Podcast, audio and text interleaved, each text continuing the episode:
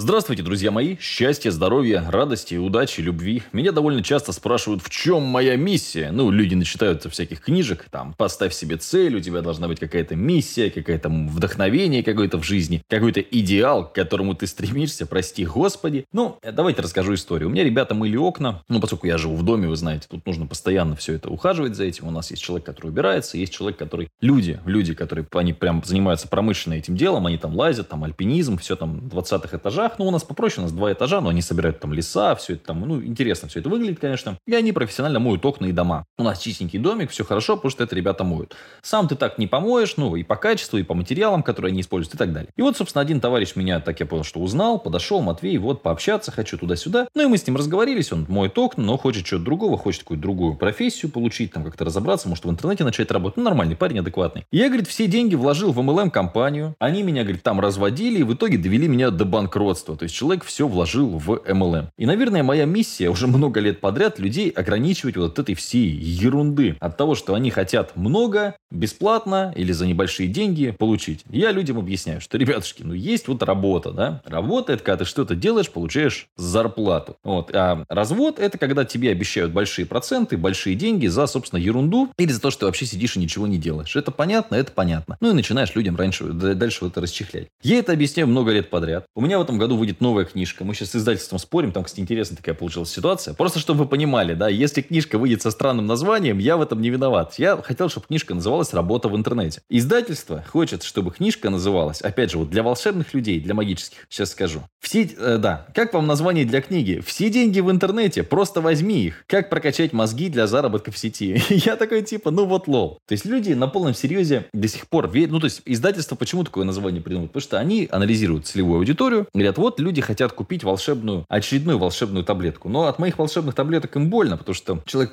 даже если купит книжку с таким названием, и книжка будет в итоге не называться, как я хотел, работа в интернете, он равно узнает про работу в интернете. Про то, что нужно работать, нужно несколько лет идти к своей цели, прости господи, нужно научиться писать нормальное резюме, нужно научиться нормально общаться с людьми. И это все же больно, это же нужно самосовершенствоваться, саморазвиваться, это тяжело. Поэтому миссия деда, да, моя в этом плане, это как-то людям, ну, пояснять простые вещи, которые, к сожалению, до многих не доходят. Потому что когда человек у нас видит халяву, большую-большую халяву, чем, такое ощущение, что чем больше ему наобещаешь и наврешь, тем быстрее он по, за, засунет деньги в свой кошелек и начнет тебе отдавать последнее. Вот прям создается сильное ощущение. Потому что, ну, когда ты людям объясняешь, что вот вы можете инвестировать деньги, ну, вы можете там зарабатывать, если повезет, 10-15% годовых. Человек сидит такой, думает, ну, вот есть у меня 100 тысяч рублей, ну, заработаю я за год 10 тысяч сверху. Какая ерунда. То ли дело тебе обещают, да, вот э, там, 30% в месяц. Это сколько это там? У тебя 100 тысяч, будет 130, да, через месяц. А через 2 там уже там 160. Ну, еще учитывая, что там, если 130 вложил, типа больше. И человек все, человек там теряется, теряет, теряет э, сознание, начинает продавать квартиру, машину, кредиты и так далее. Я эти истории слышу постоянно. И самое тупое, что люди просто в целом заработок в интернете воспринимают как вот такое вот некое поле волшебной халявы, где одни зарабатывают на том, что разводят дураков, а вторые, собственно, дураки. И на них, собственно, все это зарабатывается. Ну, вот такая довольно грустная ситуация на рынке. Поэтому приходится это как-то все цивилизовать, объяснять. Тяжело это или нет, ну, спорно. Потому что, ну, то есть, в принципе, привыкаешь к постоянному потоку непонимания, негатива, к тому, что люди что-то ноют все время и ждут, ждут волшебства. Мне тоже хочется, чтобы все решалось волшебным путем. Но в этом плане, знаете, я как человек, который сейчас столкнулся с медициной, к сожалению, нужно мне немножко полечиться, реально все очень долго, никаких гарантий результата, и деньги платишь, платишь, платишь, платишь. И в целом есть такие заболевания, тебе говорят, ну вот мы делаем все, чтобы не было хуже.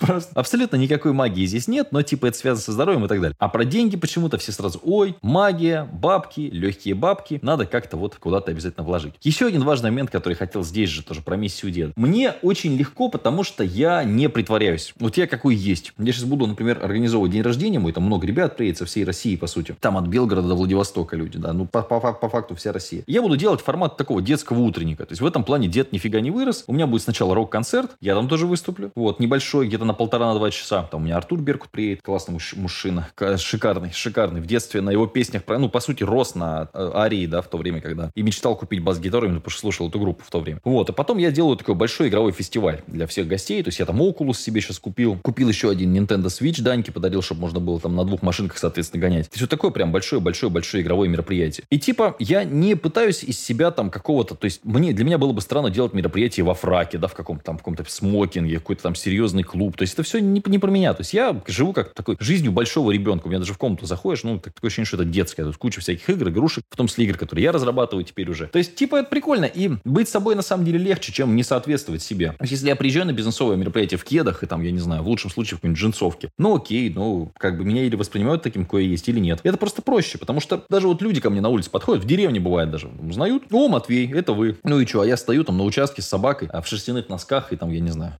в шортах. Ну и что?